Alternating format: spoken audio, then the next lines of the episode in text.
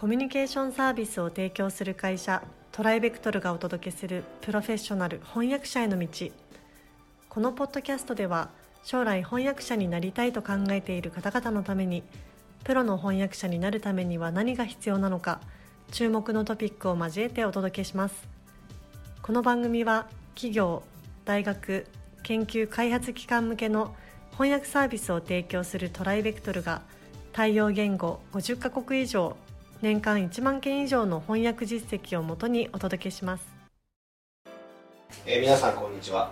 プロフェッショナル翻訳者への道、えー今回もスタートさせていただきたいと思います、えー今回も富山さんよろしくお願いします。よろしくお願いいたします。はい。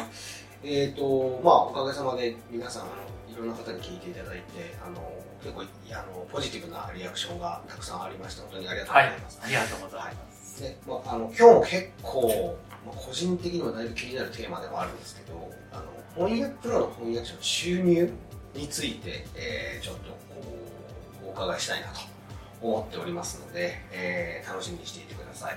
じゃあ富山さん早速お願いしてもいいですか？はい、これはですね、はい。平均いくらとは言いにくくて、はい、あの、本当にピンからキリです。ピンからキリ。はい。はいあの、翻訳業界もいろいろなジャンルもあればう、ん。労働形態があるので、はい。それこそあの、戸田夏子さん級になればうん、うん。ね、あの、庶民が、あの、お普通に稼ぐはい。サラリーをはるかに超えたサラリーも得られるわけですよね。はいはいはい。えー優秀な人は絶えず仕事があり、複数の翻訳会社と契約し、まあ、バンバン稼ぐわけです。はい。これビジネスマン的翻訳者と呼んでるんですけど、はい。こういう形態の人もいますし、そうですね。一社とだけ契約し、無理しないで、あの自分の満足いける分野や品質の仕事をこなしている人もいて、これは職人的翻訳者と呼んでいますが、まあ、ビジネスマン本ビジネスマン的翻訳者で、まあ、月30万ですかね。で職人的翻訳者でも長期で長い仕事をバンと取ると、まあ、月50万とかになることもありますしただ流動性が結構激しくてまあ仕事の切れ目なんかに当たってしまった月は10万円程度に一時的になるっていうようなこともあります。なるほまあ全てがあのフリーランスですので、どはい。まあ、出来高払いになりますので、はいはいはい。まあ、月ごとの変動は大きいということが言えると思います。そのビジネスマン的っていうことは、えっと、その職人的な働き方とちょっと違って、まあ、いっぱい翻訳会社と契約して仕事をするからなんかこっちの方がすごい稼げそうなはい。イメージはあるんですけど、そうですね。うん。一般的にはそうですね。はいあとはその、まあ、ジャンルとかそのえっと医療の翻訳をするのかとかそうですね。えっとアートの翻訳をするのかとかはい。いうところでも変わってきちゃう、はい、例えば職人的翻訳者の方で特許を専門にされるうん、はい。となると、はい。まあ、特許って大体単価が比較的高めなんですうねで量が多いのでん。えー長期契約などを結びますと、まあ、かなり高い。うんなるほどなるほどあの稼ぎになりますねなるほど。なるほど。まあじゃあ本当月月100万とかでもきっといるねあるかもしれませんねはいはいはい。なるほどなるほど。ちょっとちょっとどうどこを選ぶかっていうところがまず一つポイントかなと思うんですけれども、そうですね実際まあそのじゃあ金額まあその変変動的流動的っていう話なんですけど、まあどうすればこう安定安定まあフリーランスなんで安定ってのはちょっとあれなんですけど安定しやすくなるのかっていうなんかこうポイントってありますかね？はい、まあ、いくつかあるんですけど、はい。えーまずその翻訳、まあ、契約している翻訳会社の中で信用を勝ち得ることだと思います、ほど。まあ、この案件はなんとかさうんうん。こういう分野だったらなんとかさって言ってもらえるようになりますと、はい。まあ、コーディネーターがもう優先的に仕事を回してきますので、なるほぼとあの切れ目なく仕事をすることができますよねなるほど、あと品質が高いと、えー社内構成者やチェッカーの負担が減りますので。社内経費が落ちるわけですね。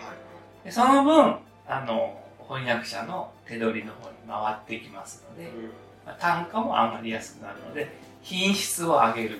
うん。ということですね。あの素晴らしい英語素晴らしい中国語なんだけど一定の率で必ずミスがあるなんていうタイプの翻訳者はなかなかレートが上がりませんね。なるほど。なるほどあとはまあそう少しこう量もこそうですねないといけないですねなので、あの、安心しして、こう、なんて言うんでしょうね、せかされないで、はい。落ち着いて仕事をしたいのは誰しも同じなんですけそど、うですね。あまり余裕を持った納期を要求していると、はいはいあ、この人キャパが少ないと思われてしまって、はい。余裕を与えてもらいますが、その分仕事の回転が落ちますなるほどなる結果的に稼ぎが低くなる。ほどうん。ということもあるので、ある程度はスピード。うん。も大切ですね。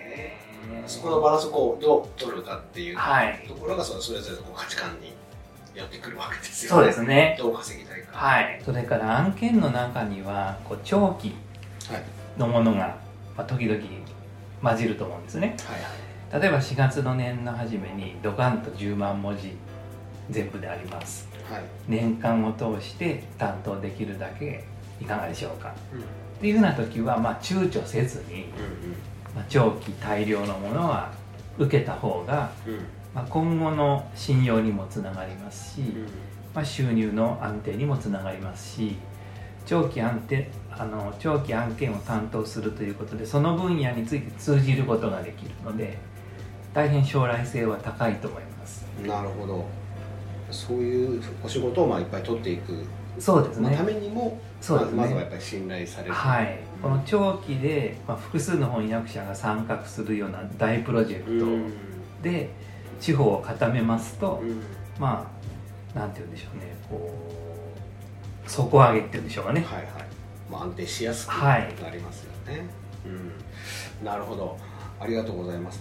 まああの多分いろんなやり方があるとは思うんですけれども、まあ、その長期にとっていくとか、まあ、にしてもやっぱりいずれにしても翻訳者としてのまあ翻訳の品質っていうのがやっぱり一番ベースにあるっていうのも間違いない間違いないですねですまあはいプロとしてやっていく以上、はいまあ、その上でその、えー、と営業したりとか、まあ、自分その経経費の生産をしたりとかですね、まあ、そういった作業も入ってきますけれどもまずはやっぱり品質というところを高める努力をしていただけると、まあ、収入にも直結しやすしやすいんじゃないかなと思います。はい、では、えー今回はここまでとさせていただきたいと思います。富山さんどうもありがとうございました。ありがとうございました。現在弊社ではアート翻訳者養成講座オンラインを発売中ですこの講座ではプロのアート翻訳者になりたい方向けに e ラーニング形式でアート業界全般やアートビジネスアート翻訳のポイントアート翻訳の未来についてなど総合的に学習できる内容になっております。ご興味のある方はトライベクトルアートでご検索ください。今回のポッドキャストはいかがでしたでしょうか？弊社では翻訳者志望の方からのトライアルも受け付けております。弊社ウェブサイト翻訳者募集のページをご覧ください。その他ご質問やお問い合わせはいつでも弊社ウェブサイトからご連絡ください。